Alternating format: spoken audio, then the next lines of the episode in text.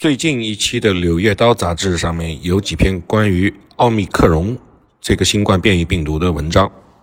其中呢最引人注目的莫过于是给白宫做了两年疫情建模，也就是对疫情病死率一直预测十分准确的 RHME 主任，这个主任名字叫做克里斯托弗·穆雷发表的评论文章。这个 RHME 也就是卫生计量与评估研究所。他呢是一直陪伴白宫做疫情建模的一家研究机构。《柳叶刀》杂志呢是国际上的四大顶级医学期刊之一。这四大顶级的医学期刊分别是《新英格兰医学杂志》、《柳叶刀》杂志、《美国医学会杂志》和《英国医学期刊》。在咱们中国的媒体上，显然《柳叶刀》杂志是曝光率最高、最为知名的。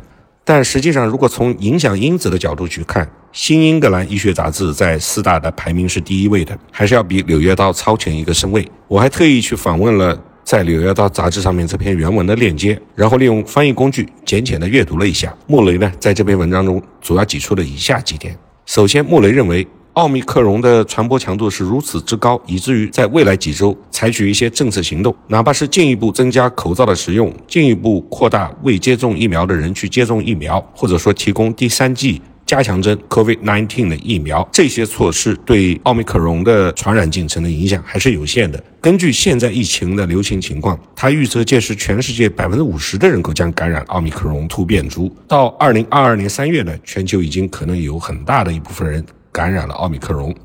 但是关键在于这个但是，集合了多种突变株突变的奥密克戎这个突变株，它的感染可以对其他的突变株产生保护力，因此也可以帮助全人类建立免疫屏障，以预防今后的突变株。相关的分析显示，至少百分之四十的人感染新冠病毒之后为无症状感染。穆雷根据南非和英国官方数据计算得出的奥密克戎的无症状感染比例。可能高达百分之八十到百分之九十。作者以医疗条件在全球处于中位水平的希腊为例，他指出，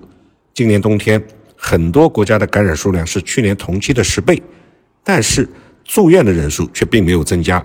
而在北半球，今年冬天奥密克戎引发的人口死亡率和严重流感接近。莫雷举例子说，在一七到一八年的冬天，美国有五万两千人死于流感。平均每天达到一千五百人，大家也许还不知道，美国人是如此的惧怕流感。但我还是觉得莫雷引用的这个数字要远远低于官方实时通报的美国新冠病毒的死亡人数。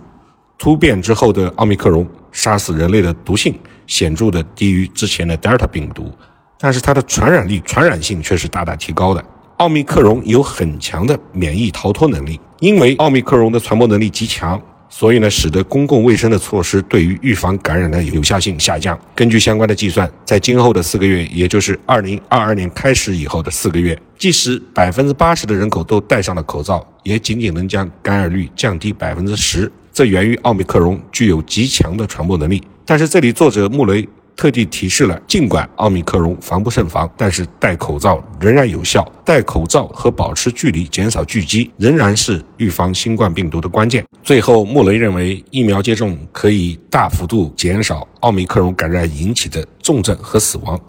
这其实是奥密克戎感染接近流感病死率的关键因素。因此，奥密克戎疫情是一个大幅推进全人类疫苗接种的重要的契机。作者的最后结论是：新冠。会持续存在，但是全人类的大流行会在不久的将来结束。